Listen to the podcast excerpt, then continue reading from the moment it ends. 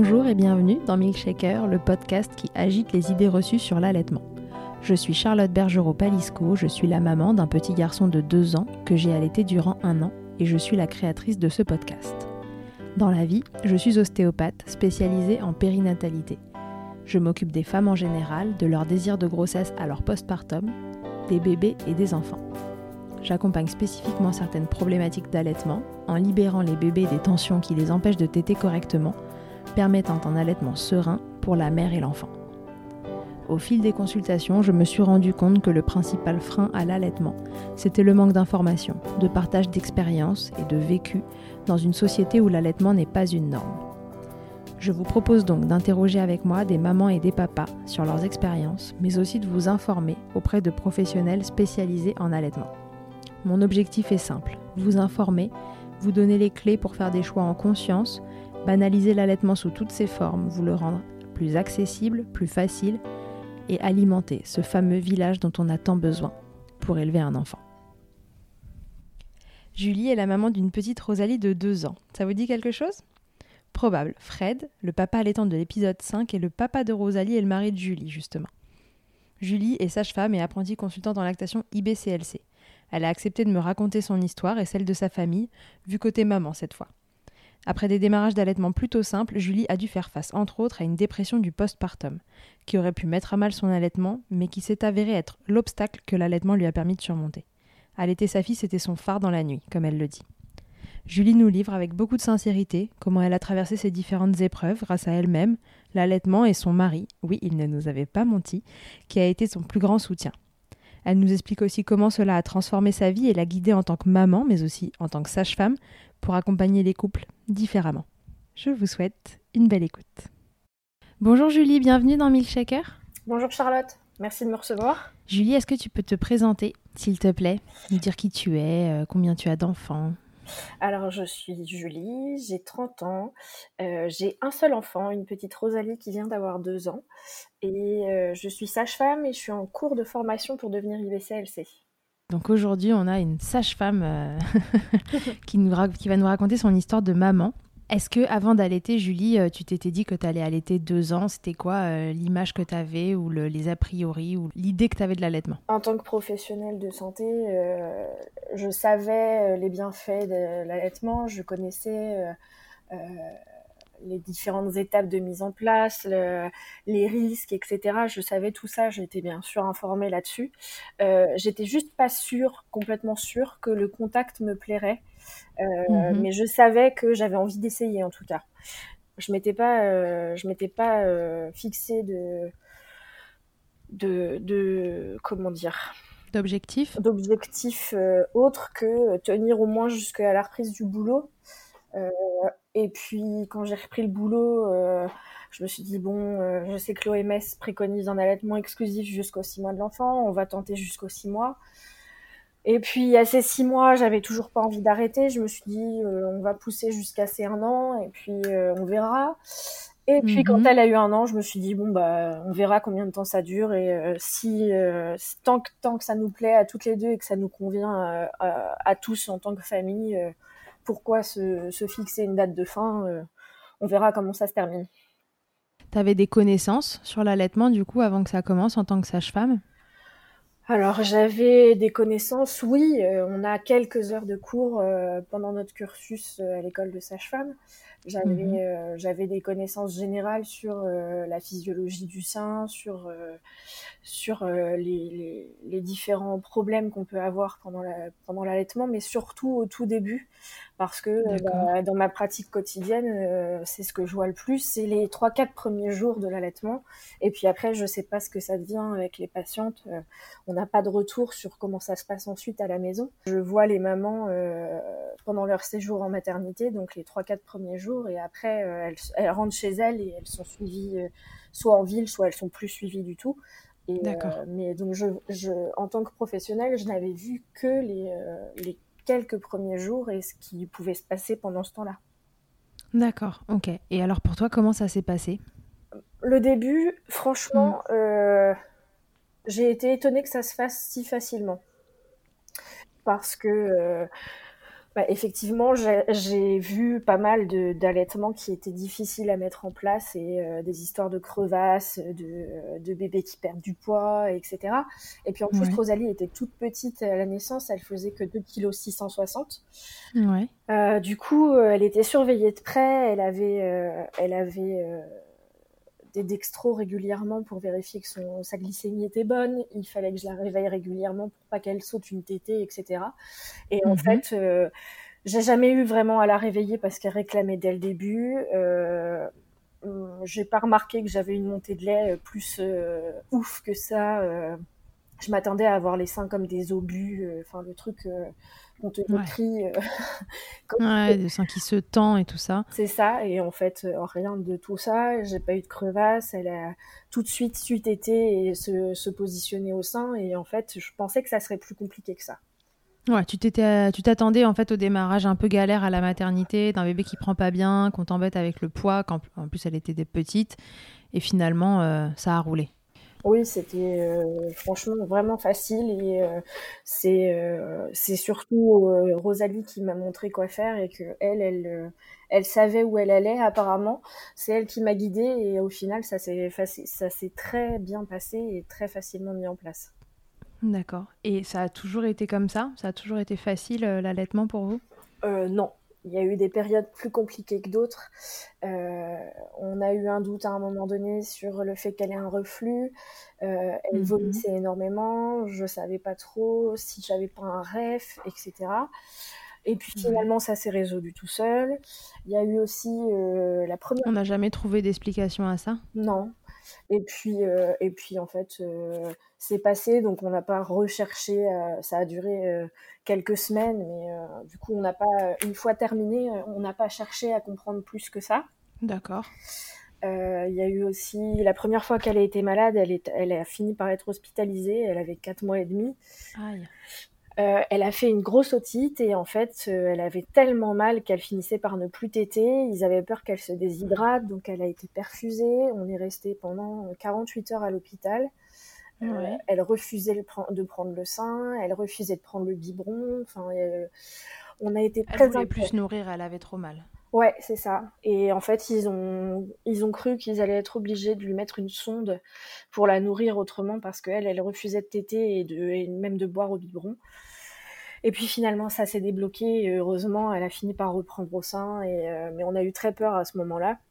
Donc, euh, oui, vous avez eu peur pour elle déjà Oui, on était, euh, on était très inquiets et de la voir complètement apathique, complètement, enfin vraiment atone quoi.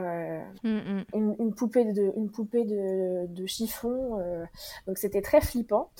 Et puis euh, et puis l'allaitement euh, bon elle avait que 4 mois et demi donc ça passait encore avec les avec les professionnels de santé. On me regardait pas trop enfin j'ai pas eu de réflexion moi par rapport à l'allaitement euh, on m'a pas forcément facilité la tâche non plus. On voulait absolument lui donner du, un bib de lait, etc. Donc euh, c'est, il a fallu quand même batailler un peu pour qu'elle, qu'elle ait mon lait et qu'on essaye de lui donner avec autre chose qu'un biberon. Mm-hmm. Mais euh, ouais, c'était surtout dur de la voir pas bien du tout et de pas savoir si elle reprendrait le sein un jour, quoi. Oui, bah oui, j'imagine tu as dû avoir peur aussi pour ton allaitement. Ouais. Une fois que une fois qu'elle allait mieux, euh, spontanément, elle est revenue très facilement au sein et il euh, n'y a pas eu de, de, choses à mettre en place. Non, elle a, elle a fini par reprendre le sein. Euh, elle, a, elle a commencé par reprendre des bibes avec mon lait et enfin de se remettre au sein. Je tirais mon lait six ou sept fois par jour pour pouvoir avoir toujours une bonne lactation. Ouais, c'est une sacrée organisation. Ouais, et puis finalement, elle est revenue toute seule au sein et, euh, et euh, ça s'est remis tout seul en place. D'accord. Ok, bon, ça fait quand même des. Alors, les tout débuts étaient euh, relativement simples, mais après, ça c'est un peu compliqué. Ouais. Il y a eu d'autres choses? J'ai fait une dépression postpartum. Donc, ça n'a pas été évident de gérer mon état personnel et, euh, et ses demandes d'aller au sein, etc., c'était surtout au début que c'était compliqué. Après, mmh. j'étais bien entourée et, et, ça a fini par être le, le, pas ma bouée de sauvetage, mais disons le, le, ce qui me raccordait un peu à la réalité et au fait d'être maman, parce que tout le mmh. reste me pesait. Le, de m'occuper d'elle, de, de l'entendre pleurer, de, etc. C'était compliqué. Et finalement, mhm. c'est l'allaitement qui nous a permis de rester très proches et que je m'éloigne pas trop de. Ça t'a tenu la tête hors de l'eau. Ouais, tu peux nous parler de, façon plus générale de la dépression du postpartum, parce que c'est quand même bah, relativement euh, fréquent. Et il euh, y, a des signes qui peuvent être euh, assez évocateurs. Toi, en tant que sage-femme, tu dois, tu dois bien les connaître. Oui, effectivement, c'est relativement fréquent. C'est une femme sur cinq en France qui finit par déclarer une dépression postpartum dans l'année qui suit son accouchement. Euh, malheureusement, c'est trop peu euh, souvent diagnostiqué parce que euh, les symptômes principaux, entre autres, ce sont des phobies d'impulsion. C'est ce qu'on appelle des phobies d'impulsion. C'est que tu as peur de faire du mal à ton bébé, tu as des, des, mmh. flashs ou des idées qui te viennent comme ça et qui te harcèlent à longueur de temps en te disant et si tu lui faisais du mal, et si tu le faisais tomber, et si...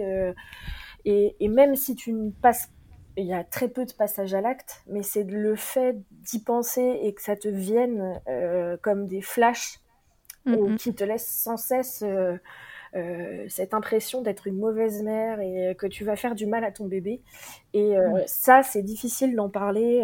Oui, évidemment, c'est très difficile d'en parler à des professionnels parce qu'en fait, on a, on a un peu honte de, de penser ça. Oui, ça, en tant fait, que maman. ça fait beaucoup culpabiliser et et euh, c'est peu, euh, enfin disons que c'est pas de, de comment de connaissances euh, universelles que c'est entre guillemets normal avec une dépression postpartum et que c'est un des premiers symptômes qui se développent et du coup, c'est difficile d'aller voir des, des, professionnels pour en parler parce que tu as honte, tu as peur qu'on te prenne pour une cinglée, qu'on te retire ton bébé. Enfin, c'est très compliqué de gérer tout ça au quotidien sans, sans se sentir coupable et, euh, et, sans que ça en rajoute une couche sur ce qui n'allait pas avant quoi. Toi, tu connaissais les, symptômes et du coup, tu t'es alerté, euh, tu t'es auto-alerté?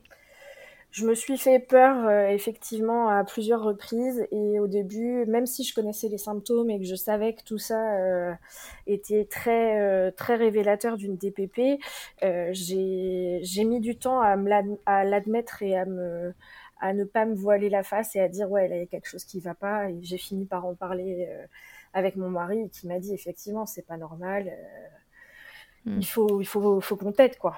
Ouais, donc ça, ça a été une période difficile euh, pour, pour, pour, ton allaitement, mais en même temps, c'était c'était ce qui te raccordait un peu, c'était ce qui gardait le lien, un lien proche entre Rosalie et toi. C'est ça c'est ça a été un peu le phare euh, de, de, ma nuit à ce moment-là, c'est-à-dire que euh, même si euh, effectivement ça a été compliqué de continuer à allaiter Rosalie parce que le psychiatre voulait que j'arrête, mon médecin traitant voulait que j'arrête, et, euh, etc. Il t'encourageait pas à continuer? Il, pensait que ça t'aiderait d'arrêter? Le psychiatre était persuadé et croyait dur comme fer que euh, le, les hormones de l'allaitement euh, pouvaient me dérégler au niveau euh, hormonal et humeur. Et donc, il, était, mhm. il voulait absolument me faire arrêter. Et puis après, il y a eu l'excuse du traitement qui ne serait pas compatible avec l'allaitement, etc. J'ai bataillé pour trouver un, un, traitement qui soit compatible et qu'il veuille bien me prescrire. On a fini par trouver un, terrain d'entente, mais au début, c'était mhm. très compliqué de, de, le faire admettre que, que j'étais pas obligée d'arrêter. Et au final, heureusement, parce que on est. Euh, Rosalie a maintenant deux ans et elle tête toujours et je suis toujours sous antidépresseur, mais euh, au moins j'ai continué à allaiter et ça m'a permis vraiment euh, de garder un lien euh, fort avec Rosalie dans une période où, où, je me sentais parfois pas du tout maman et, mhm. euh, et de pouvoir rester proche d'elle malgré tout ça. Ouais, donc il a fallu, même au sein d'une dépression, en fait, se battre pour allaiter. Ouais. C'est triste, mais c'est souvent le cas en tout cas, en France, il y a malheureusement euh, peu de, soutien euh, de la part de certains professionnels de santé. Il ne faut pas généraliser, mais disons que c'est de la désinformation, je pense, plus que de la hmm.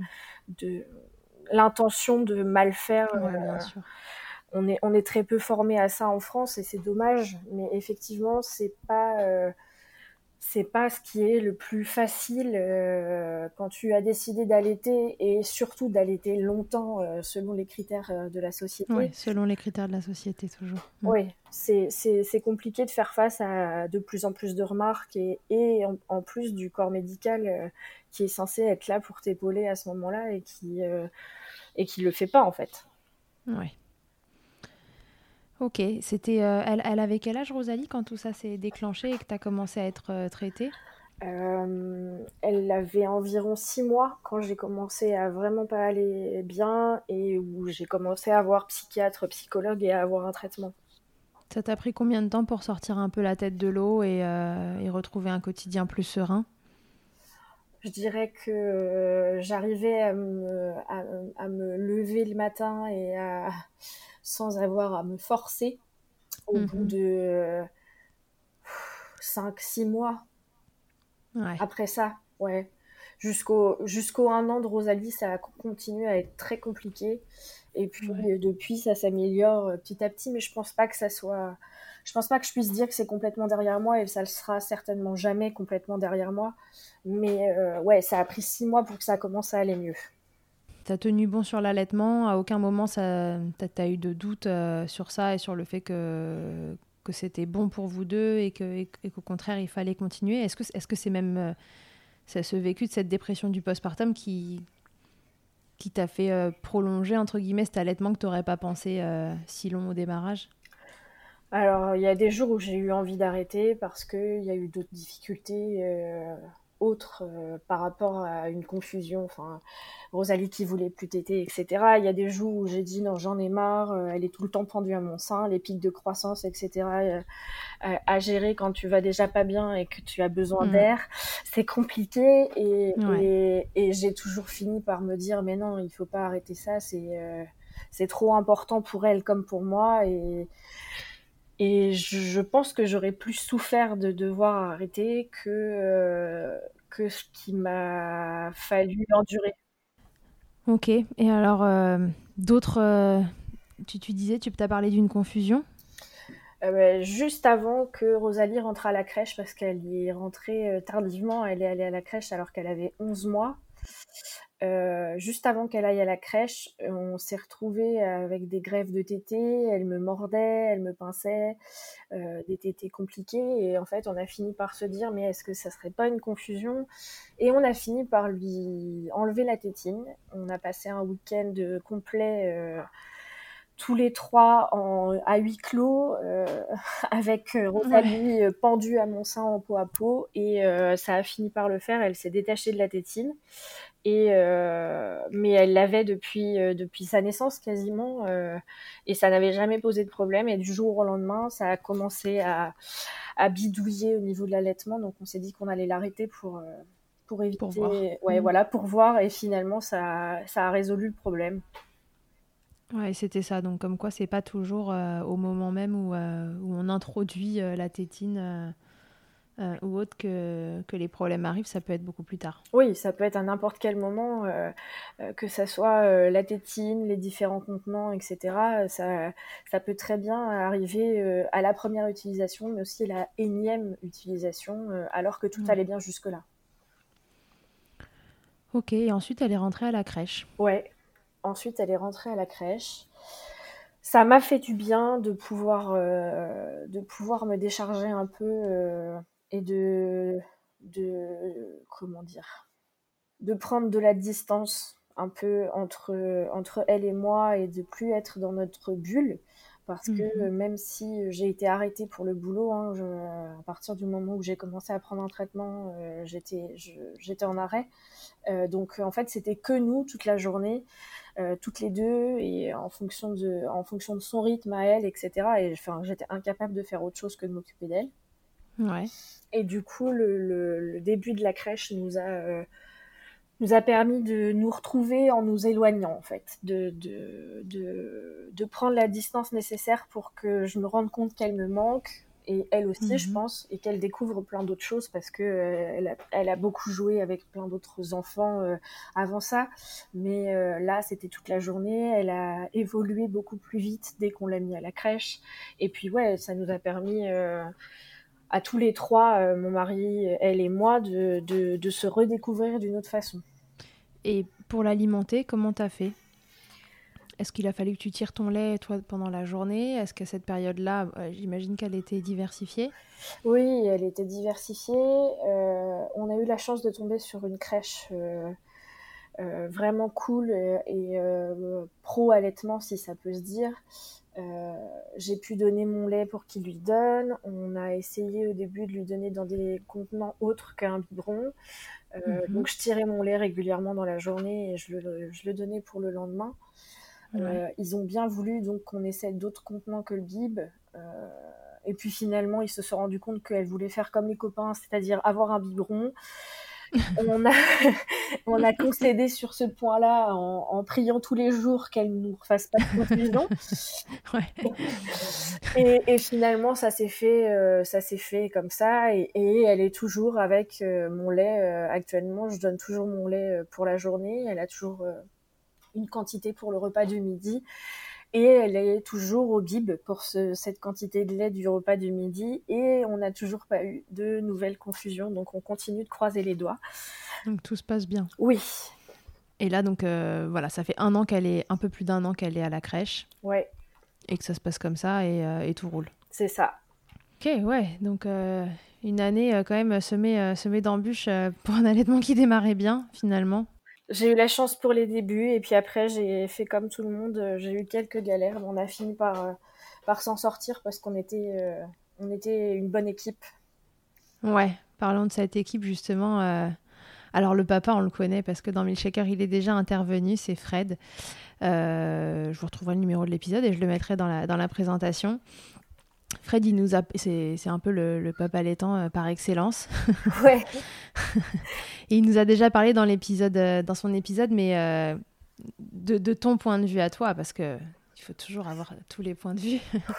de ton point de vue à toi, c'est voilà, c'était quoi sa place Comment, euh, comment il a réussi à s'intégrer à cette histoire comment, comment il t'a aidé, accompagné? Je sais qu'il aime pas dire qu'il t'aide. non, c'est c'est son, c'est son, comment? Sa phrase fétiche je n'aide pas ma femme. Euh, donc on va je fais ma part. C'est ça il fait sa part. Donc on va pas dire qu'il m'a aidé mais euh, dès la grossesse on en parlait euh, énormément. Il, il, me disait bien sûr c'est ta décision c'est ton corps oui, c'est mieux pour, euh, pour elle que tu, es, tu allaites, enfin l'allaitement c'est ce qu'il y a de mieux, euh, etc. Mais c'est toi qui décideras euh, et quoi que tu fasses, je te soutiendrai. Et puis quand on, il s'est révélé que ça me convenait et que Rosalie aussi, il a été là pour à chaque étape, il a été là pour nous soutenir, pour pour euh, me rappeler pourquoi j'avais décidé d'allaiter, pourquoi euh, il fallait pas que je m'arrête, euh, tous les moments où ça a été euh, compliqué, c'est lui qui m'a, ça a été mon roc sur lequel j'ai pu m'accrocher pour pour pas perdre de vue l'objectif et de pas perdre de vue que c'était ce que je voulais. Ouais, donc il a été hyper important finalement tout au long de cette aventure parce qu'il était, il était pilier solide à côté sur lequel tu pouvais t'appuyer. Oui, et que ça soit, euh, que ça soit euh, pour, le, pour les tirages euh, quand Rosalie était hospitalisée, que ça soit pour le don de l'éolactarium, que ça soit pour tout ça, il est, il est toujours là, il fait sa part et il fait tout ce qu'il peut pour, pour être investi aussi dans cette partie-là euh, parce que il euh, y a souvent des papas qu'on entend dire euh, enfin c'est souvent l'image qu'on a de l'extérieur mmh. l'allaitement ça exclut le papa parce qu'il peut pas nourrir son bébé euh, alors que, alors d'une, il n'y a pas que le fait de nourrir un enfant qui fait que tu puisses créer du lien avec lui. Mhm. Et en plus, euh, c'est pas vrai parce que tu peux faire tellement de choses pour faciliter la vie de ta femme quand elle est, euh, quand elle est en train de donner le sein, qu'elle n'est pas confortable ou qu'elle meurt de soif parce qu'elle est en train de se dessécher euh, après, après une tétée ou des tétées groupées, etc on peut toujours avoir euh, du soutien euh, de, son conjoint ou en tout cas d'une personne proche.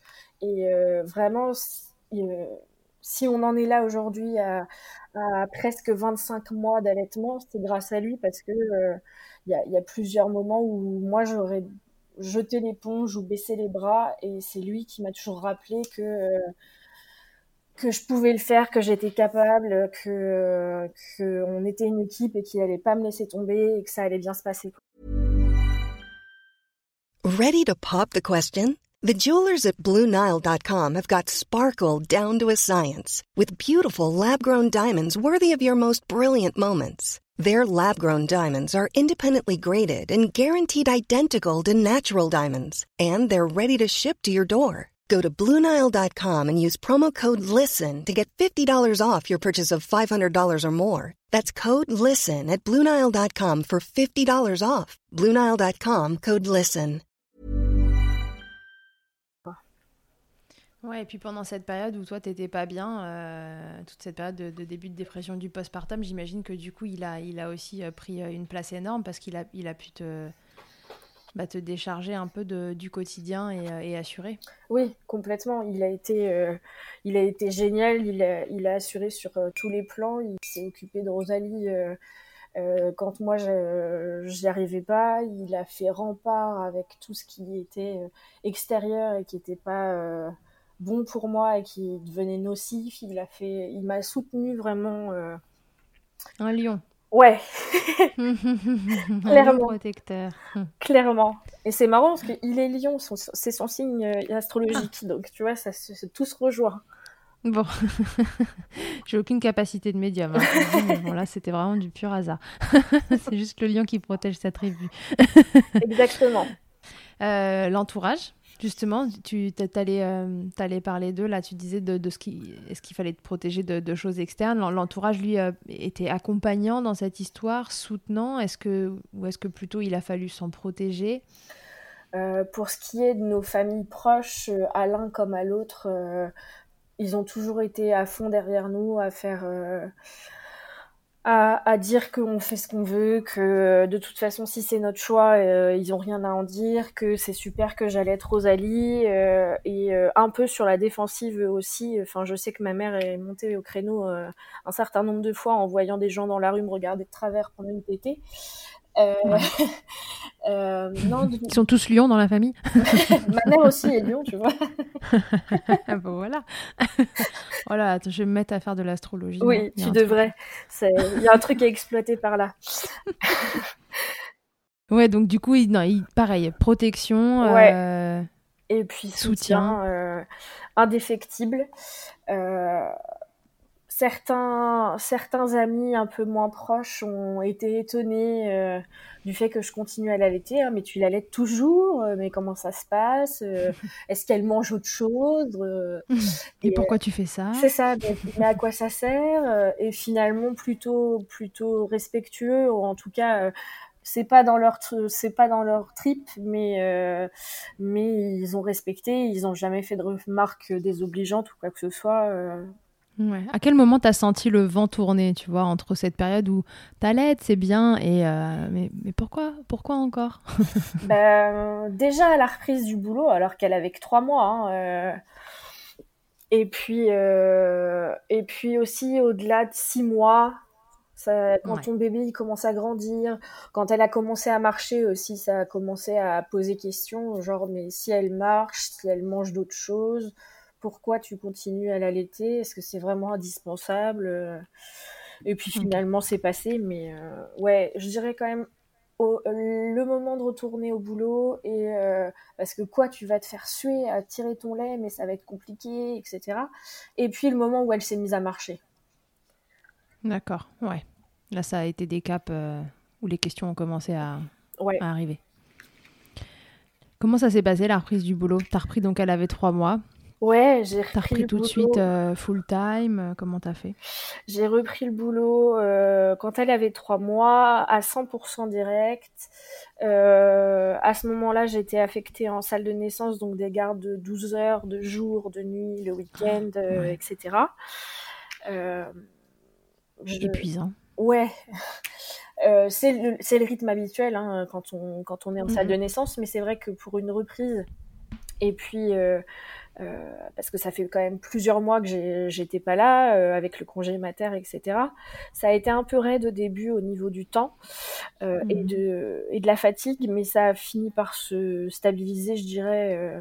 Et puis en fait, c'est après quand j'ai changé de service où là, je me suis retrouvée en, comme en suite de couche, donc en maternité.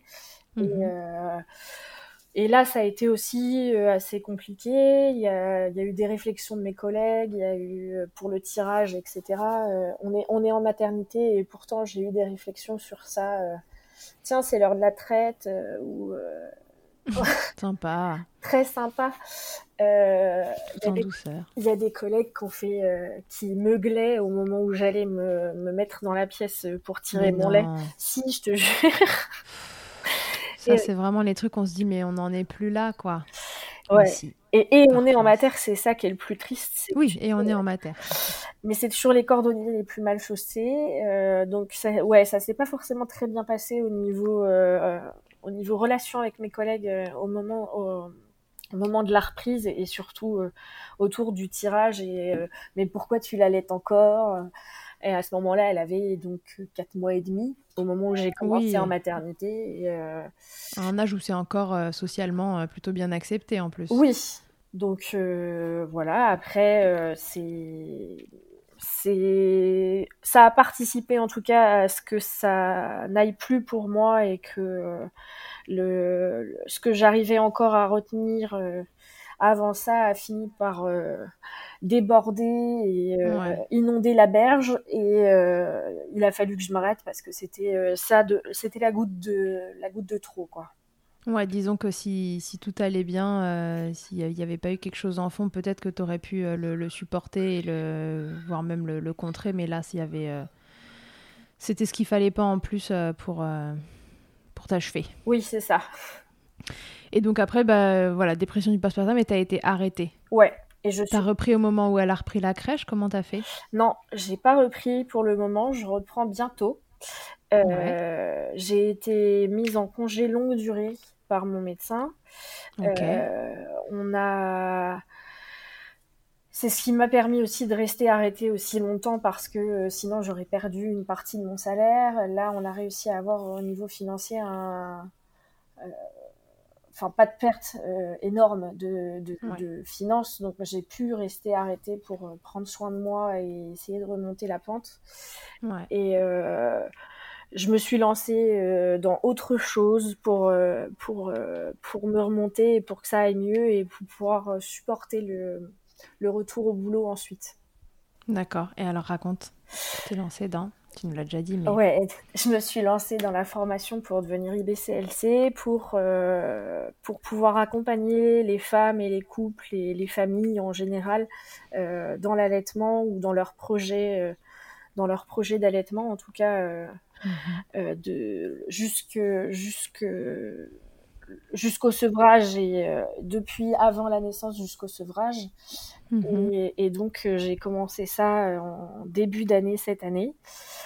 Et, euh, et ça, me, ça me convient parfaitement. Je, j'ai l'impression de pouvoir euh, donner, euh, donner de ma personne pour pouvoir aider les autres. Et c'est le sentiment que j'avais plus en fait en travaillant à l'hôpital. Au moment où j'ai été arrêtée. je vais quand même retourner à l'hôpital pour travailler, mais je sais qu'il y aura ça derrière qui pourra me tenir et qui me permettra de, de, faire mon boulot correctement et dans les conditions que j'ai envie. Ce sera ta soupape pour, euh, ça. pour être aussi un peu à l'hôpital sur des, sur des gardes plus classiques. C'est ça. On en profite pour parler de Milky, de Milky Midwife. Si jamais euh, quelqu'un qui nous écoute euh, ne connaît pas encore. C'est un compte Instagram que tu as créé, raconte. c'est un compte Instagram que j'ai créé pour pouvoir passer de l'information, partager autour de différents thèmes, que ça soit dans ma pratique de sage-femme, mais aussi de futur IBCLC. Euh, donc euh, sur euh, sur tout ce qui concerne les femmes et, leur suivi et leur vie gynéco et depuis le début des règles jusqu'à la ménopause, voire au-delà de tout ce qui concerne la contraception, la grossesse, l'examen des seins, l'accouchement, l'allaitement, le postpartum, sur pas mal de sujets, c'est assez vaste. Euh, pour, euh, pour pouvoir diffuser de l'info et que euh, à, ma petite échelle, disons, je puisse aider d'autres femmes à ne pas forcément tomber dans ce que moi j'ai dû subir et puis mmh aussi de se renseigner sur ce que c'est vraiment la vie d'une femme et pas en édulcoré ou en tabou parce que c'est encore trop le cas en France. Tout ce qui concerne les femmes et la gynéco, c'est c'est un secret, il faut pas en parler au grand jour, etc. Et c'est tabou. C'est hyper délétère pour pour l'éducation et pour l'information des gens parce que on peut pas avoir d'informations claires et, et, et, euh, comment fiables dans ce, dans ce mhm. contexte-là. Tout à fait. Ouais, donc tu nous euh, mixes tes, tes compétences et, tes connaissances de sage-femme et, de futur IBCLC, puis euh, d'IBCLC quand tu le seras, pour, pour apporter le meilleur aux femmes. C'est ça. J'espère en tout cas. Alors si vous connaissez pas encore ce compte, surtout allez vous abonner. mine d'informations. Le sevrage, t'y penses? Pas encore. Le... Pour l'instant, ça roule pour nous deux. Euh, ça nous convient à toutes les deux. Et, euh, et pour l'instant, je ne... je ne me mets plus de, de, barrières et de limites. Et je me dis qu'on verra quand ça se passera. Et, euh, et pour l'instant, il n'en est pas question en tout cas. Tu te laisses porter. Et tu verras bien là où ça, là où ça te mène. C'est ça. Euh, mon petit doigt me dit que tu avais fait des. que tu as fait, ou que peut-être en fais encore d'ailleurs, des dons de lait. Oui. Est-ce que tu peux nous en parler un petit peu? Ton petit doigt est décidément bien renseigné. Mais, non, mais c'est ma euh, oui, j'ai fait et je continue à faire des lait euh, au lactarium. Alors, nous, on dépend du lactarium de Marmande. Oui. j'ai commencé quand Rosalie avait un peu plus d'un an je m'y suis mise assez tardivement par rapport à ce qu'on peut avoir d'habitude. Mhm. Euh, mais je continue à donner. Euh, quand elle est à la crèche, vu qu'elle euh, vu qu'elle prend qu'une seule fois du lait dans la journée, moi je tire plus souvent que ça quand elle n'est pas là parce que pour entretenir ma, ma, lactation et parce que j'ai du lait. et, et, du coup, le surplus de ce qu'elle boit pas à la crèche, je le donne au lactarium. Cool. Donc tu as vraiment un tirage, euh, voire plus dans la journée, qui sont réservés euh, aux chouchous qui arrivent trop tôt et qui ont besoin de, de lait maternel. C'est ça. C'est facile à mettre en place pour les mamans qui connaissent pas et à qui ça pourrait faire peur ou qui se demanderaient comment ça fonctionne C'est beaucoup plus facile que ce que je pensais. Après, les conditions euh, pour pouvoir donner son lait et, euh, des quantités, etc., dépendent de chaque, euh, de chaque lactarium. Mais pour celui de Marmande, en tout cas, c'est très facile. Il y, y a une personne qui est des qui est dépêchée par le lactarium pour passer régulièrement. Elle vient à la fréquence euh, à, laquelle tu lui demandes. En fait, elle peut venir même toutes les mhm. semaines si tu as besoin. Pour prendre euh, les bibes de lait que tu as pu congeler, euh, il faut pas un énorme congélateur. Moi, je m'attendais à ce qu'il faille je ne sais combien de contenance parce que je m'imaginais devoir attendre d'avoir plusieurs litres avant de pouvoir donner. Et en fait, elle vient, moi, une fois tous les 15 jours à peu près, et j'ai un, petit congélateur, trois tiroirs euh, minuscules, et, ça suffit pour stocker le lait que j'ai à donner euh, pendant ce temps-là. Et si c'était pas le cas, elle viendrait plus souvent et euh, sans problème. Il faut juste faire une prise de sang pour vérifier les sérologies et qu'il n'y a pas de maladie transmissible qui soit oui, pour pas qu'ils aient à tester du lait euh, inutilement. C'est ça. Parce qu'ils le testent quand même. Oui, oui, malgré il, tout. Ils, le testent euh, systématiquement pour, avant de le donner aux, enfants.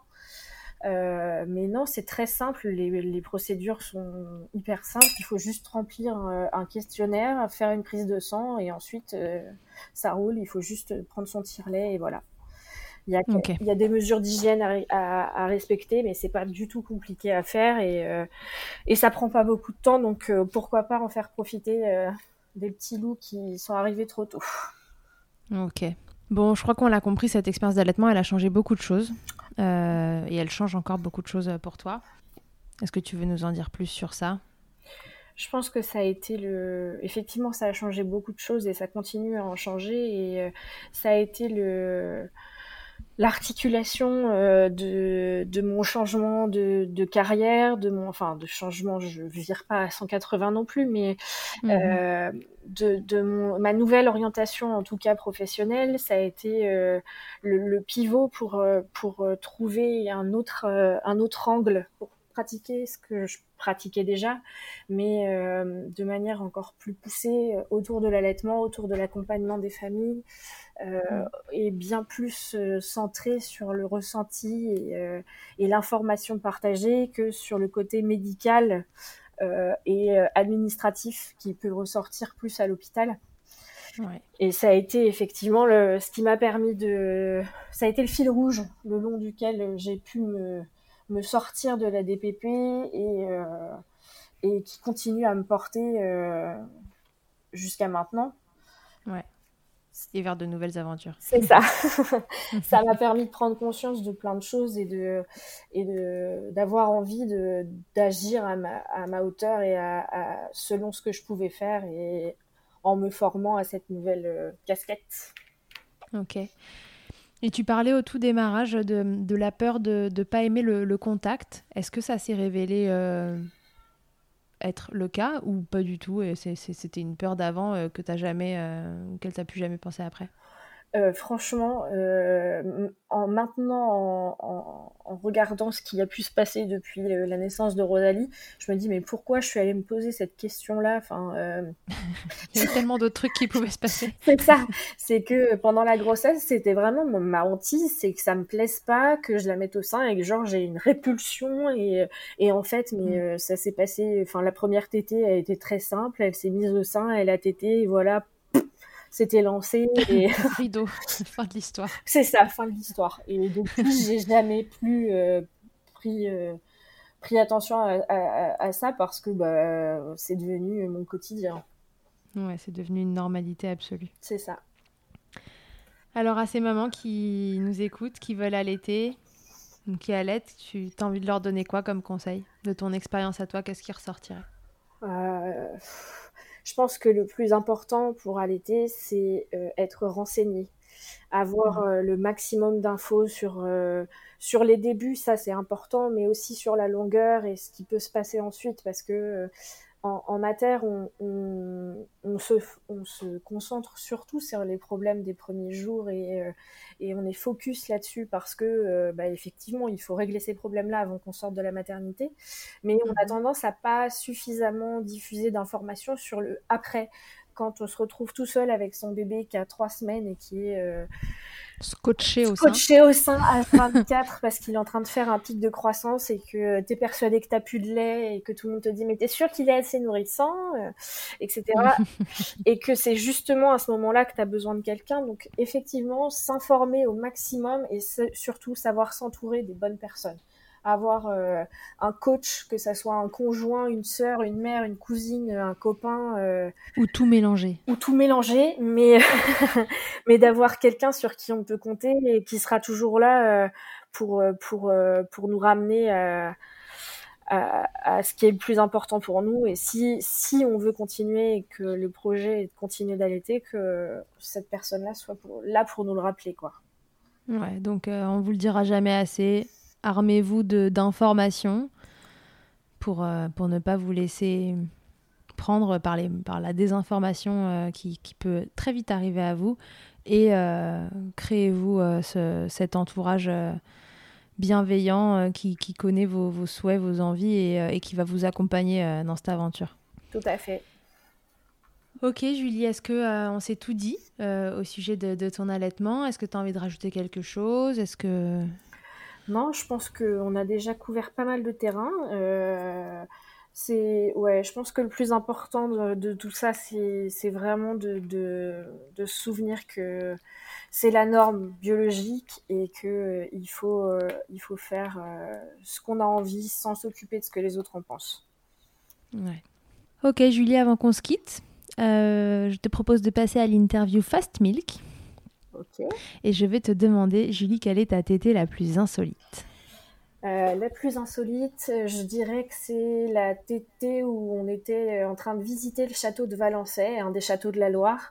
Mhm. Et euh, Rosalie était dans le porte-bébé et commence à, à, à, grogner un petit peu, euh, à montrer qu'elle a faim, qu'elle en a marre d'être là, etc. Et donc on a fini par faire une tétée dans la, dans la chambre du roi d'Espagne. Oh, Donc dans un décor euh, fastueux euh, et, et, très classe, effectivement. J'ai pas trouvé de, de, de décor aussi sympa depuis. J'ai pas refait de été aussi, aussi luxueuse. Est-ce qu'il avait un bon fauteuil ou un lit euh, sur lequel s'installer euh, bah, en biological nurturing Malheureusement, euh, il avait un lit qui avait l'air très confortable, pas accessible, mais pas accessible. Donc ça, ça s'est fini sur un banc en bois avec un, avec comme comme comme dossier le mur en pierre. Mais c'était très sympa. mais la mais la vue sur le lit. C'est ça, la vue sur le lit. ok. Le truc le plus glamour qui t'ait été donné de vivre durant ton allaitement euh, La tétée alors que je suis sur les toilettes parce que Rosalie ah euh, est derrière la porte en train de piailler parce qu'elle veut téter, téter, téter et euh, bah, j'ai pas fini et donc elle rentre et, et, elle se met au sein alors que je suis toujours assise sur les toilettes. Bonheur. c'est ça. Moment de grâce du quotidien. C'est ça.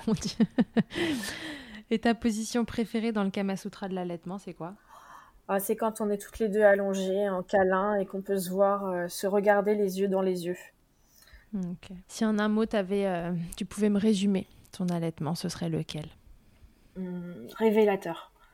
Ça m'a, ça m'a révélé le rôle de maman, ça m'a révélé toute une portion de, de la maternité que je ne soupçonnais pas et ça m'a révélé aussi euh, que au, niveau professionnel qu'on était loin de faire tout ce qu'on pouvait euh, pour accompagner correctement les couples. Ok.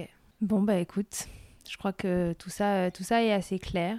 Merci beaucoup Julie euh, d'avoir répondu à toutes ces questions avec euh, beaucoup de sincérité et euh, je vous invite vraiment à aller consulter le, compte de Julie. Alors elle a son compte personnel qui s'appelle Maman Chouk et puis où elle va vous raconter sa vie avec, avec sa fille et, son mari et puis vous avez son compte plus professionnel qui s'appelle Milky Midwife et, et, là vraiment vous allez avoir un un, mix d'informations de, de, de, sages-femmes euh, révélées post-allaitement euh, et, et, plus tard de, consultantes en lactation IBCLC. Donc euh, voilà, si vous souhaitez des informations sur toute cette partie de vie de, femmes qui en effet parfois méritent d'être mieux informées, alors je, vous invite à, aller checker son compte, vous trouverez que des belles informations dessus et une belle personne en plus. Merci beaucoup Charlotte de m'avoir invitée et merci pour cet échange euh, très agréable. Merci beaucoup. Mais de rien. À bientôt Julie. Je pense qu'on peut se dire que euh, dans un an pour un épisode euh, quand il sera IBCLC. Avec grand plaisir. on fêtera ça ensemble. Ah ouais, avec grand plaisir. On boira du champagne en faisant un épisode de Milkshaker. voilà, je vous souhaite à tous et à toutes une belle fin de journée et à bientôt dans Milkshaker. Merci mille fois d'avoir écouté cet épisode de Milkshaker. Vous pouvez suivre l'actualité du podcast sur le compte Instagram du même nom et sur mon site internet charlotte-bergerot.fr où vous retrouverez tous les épisodes mais aussi une rubrique Milk Letters constituée de témoignages écrits un autre support pour vous transmettre toujours plus. Si vous avez aimé ce podcast, n'hésitez pas à m'aider en le soutenant. Pour cela, je vous invite à vous abonner, à laisser un commentaire, à lui attribuer 5 étoiles en fonction des plateformes, ou encore en en parlant beaucoup, beaucoup, beaucoup autour de vous. Je ne vous présente plus Emma et son titre I'll Be There qui continue de nous accompagner. Et je vous dis à très vite pour un nouvel épisode. D'ici là, n'oubliez pas, Prenez soin de vous, milkshakez autant que vous le voudrez et bousculons ensemble les idées reçues sur l'allaitement maternel. I hate to see you. Can't to know your hurt. When you say it's getting loud, the voices in your heart. You know I get it, so let it all out. Keep your head up, your masterpiece, and I'll swear that I'll be there by your side. A text away, you know you can find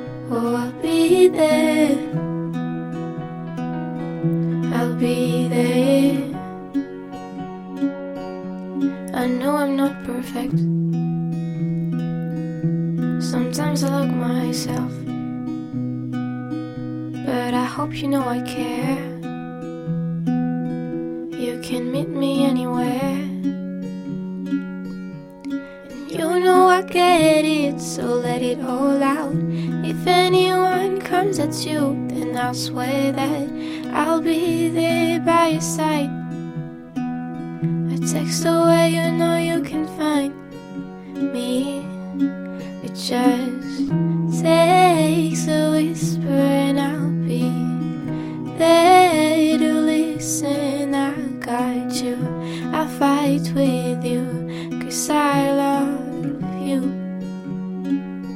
I'll be there.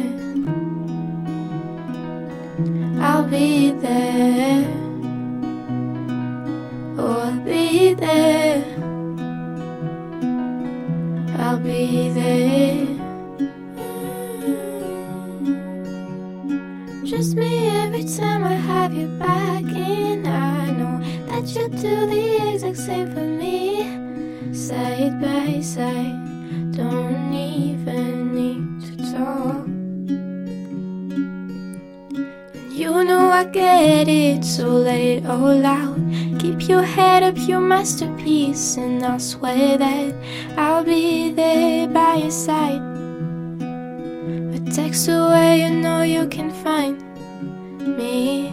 It just takes a whisper, and I'll be there to listen. I got you, I fight with you, cause I love you. I'll be there. I'll be there. So I'll be there. I'll be there.